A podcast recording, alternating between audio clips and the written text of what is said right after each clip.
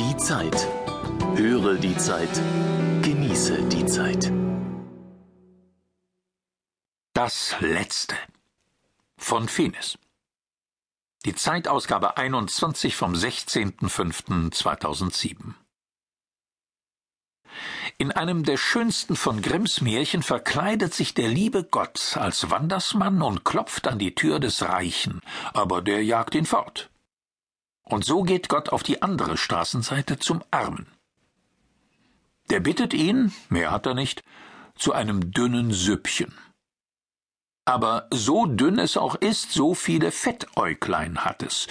Für jedes gibt ihm Gott einen goldenen Taler. Als der Reiche vom Glück des Armen hört, läuft er hinter Gott her, bittet ihn um Entschuldigung und lädt ihn zu Tisch. In die Suppe tut er so viel Fett, dass obenauf nur ein einziges großes Fettauge schwimmt. Gott gibt ihm einen Taler.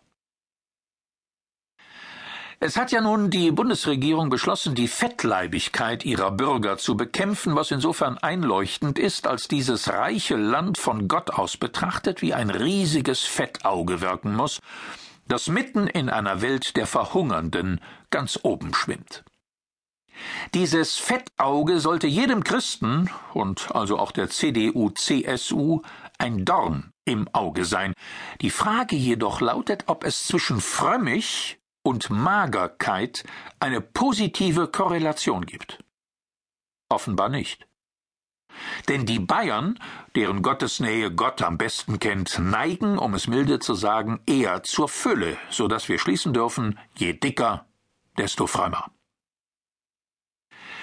Die Sache wird klarer, wenn wir Adiposität und Frömmigkeit mit dem Schokoladenverbrauch in Beziehung setzen. Der Schokoladenkonsum pro Kopf und Jahr liegt mit 10,2 Kilo in der Schweiz, sicherlich eines der gottesfürchtigsten Länder der Erde, am höchsten. Deutschland rangiert mit 9 Kilo auf Platz 4, Frankreich mit 4,9 Kilo auf Platz 12. Interessant ist nun, dass der Franzose von allen Europäern der dünnste ist und bekanntlich zur Gottlosigkeit neigt. Aus all dem folgt, dass der Genuss von Schokolade sowohl dem körperlichen als auch dem moralischen Gewicht der Nation zugutekommt. Die Bundesregierung täte gut daran, dies im Auge zu behalten. Was nun den Papst betrifft, so wirbt der Herder Verlag für das neue Buch mit einem Foto, das diesen an seinem Schreibtisch zeigt, darauf ein uraltes Drehscheibentelefon, wie man es nur noch bei Manufaktum kriegt. Dort aber ist es schwarz und des Teufels. Das des Papstes ist natürlich weiß.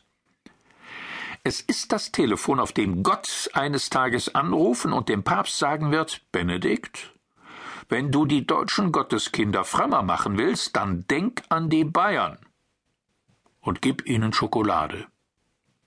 Finis.